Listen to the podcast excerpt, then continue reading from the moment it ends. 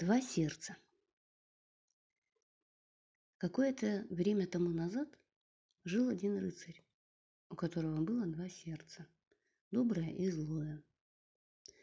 Жил он, жил, творил разные дела, и добрые, и злые. Добрые от доброго сердца, злые от злого. И вот он умер и попал к сияющему престолу Господа, который судит людей за поступки и помышления. Грешников отправляет в ад, праведников в рай.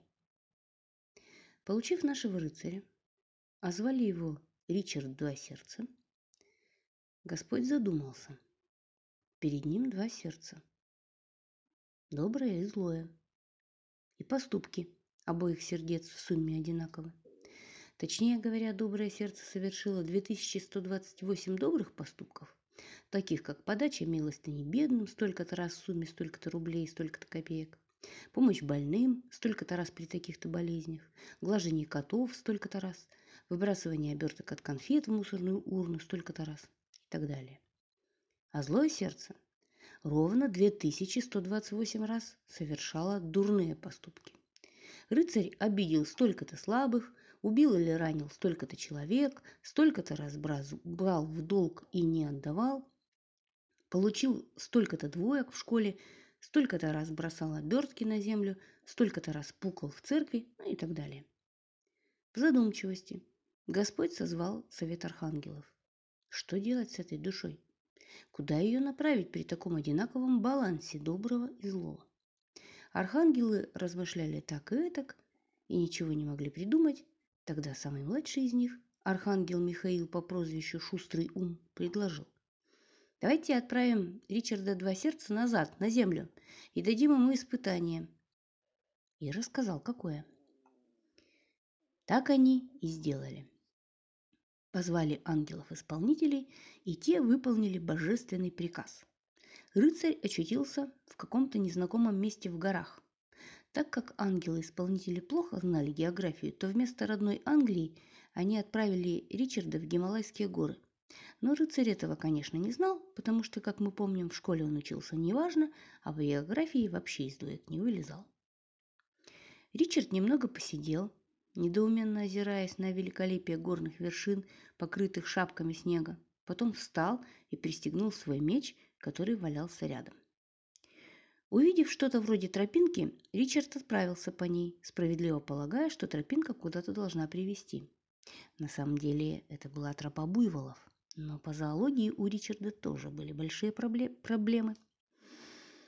Вскоре рыцарь подошел к подвесному мосту, висевшему через пропасть. Это были доски, положенные на два каната, хоть и шатко, но перейти можно. Разглядывая мост, Ричард Два Сердца увидел на противоположной стороне пропасти жуткую картину. Там было какое-то чудовище с огромными кривыми клыками, горящими от злобы глазами и дурным запахом изо рта, который был настолько силен, что доходил даже до рыцаря в отвращении зажавшего нос. Чудовище схватило прекрасную девушку и, очевидно, собиралось ею позавтракать. Ну, или пообедать, не знаю точно. Но точно не поужинать, потому что это еще было светло, так что рыцарь мог воочию наблюдать эту вопиющую картину. А надо сказать, что подобные чудовища Ракшасы, которые водятся в Индии, жуткие гадины. Они уж на кого нападут, считай, крышка. Рыцарь двинулся по мосту, повинуясь зову доброго сердца, то есть спасти девушку. Однако на середине моста проснулась злое и сказала, «Ты что, с ума сошел? Зачем тебе это надо? Чудовище тебя растерзает на клочки, вон оно какое здоровенное. Нафиг тебе рисковать, да и вообще, нафига ты пошел по этому мосту, он слишком хлипкий, может лопнуть, и тогда ты...» В это самое мгновение веревки моста не выдержали веса тяжелого рыцаря, а на нем, кроме меча, была же еще кольчуга, стальной шлем с намордником. Веревки с треском лопнули, и Ричард непременно полетел бы в пропасть, если бы... Если бы он не учился в детстве в цирковой школе. А надо сказать, что в цирковой школе он учился гораздо лучше, чем в обыкновенной, и даже какое-то время после ее окончания играл в клоунском шоу Славы Полунина. Ричард ловко схватился за концы веревок и повис над пропастью, немного раздираемый на две части. Конечно, даже при том, что он был силен, долго так висеть он не мог. Какую-то веревку придется рано или поздно отпустить. А может и обе. И как раз в этот ужасный момент оба сердца, как назло, завели спор. Злое убеждало плюнуть на девушку, отпустить тот конец веревки, который был с противоположной стороны ущелья, и спасти свою жизнь. А добрая говорила, нет, отпусти этот конец, спасешь свою, а может быть и девушкину жизнь а злое. А если Ракшас победит, потеряешь и свою, и ее. А доброе опять за свое. И так они спорят и спорят. Во время чего рыцарь продолжает висеть над пропастью, а Ракшас продолжает терзать девушку. Но тут рыцарь собрался с духом и все-таки отпустил злой конец веревки. Он закачался над бездной на добром конце, потом забрался по нему на край скалы – и вступил в единоборство с чудовищем.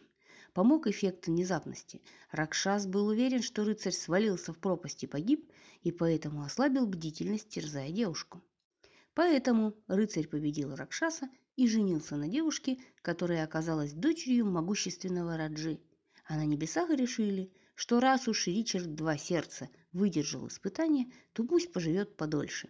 В результате рыцарь прожил еще 120 лет, 8 месяцев и 6 дней, совершил еще массу добрых дел и после смерти был направлен в рай.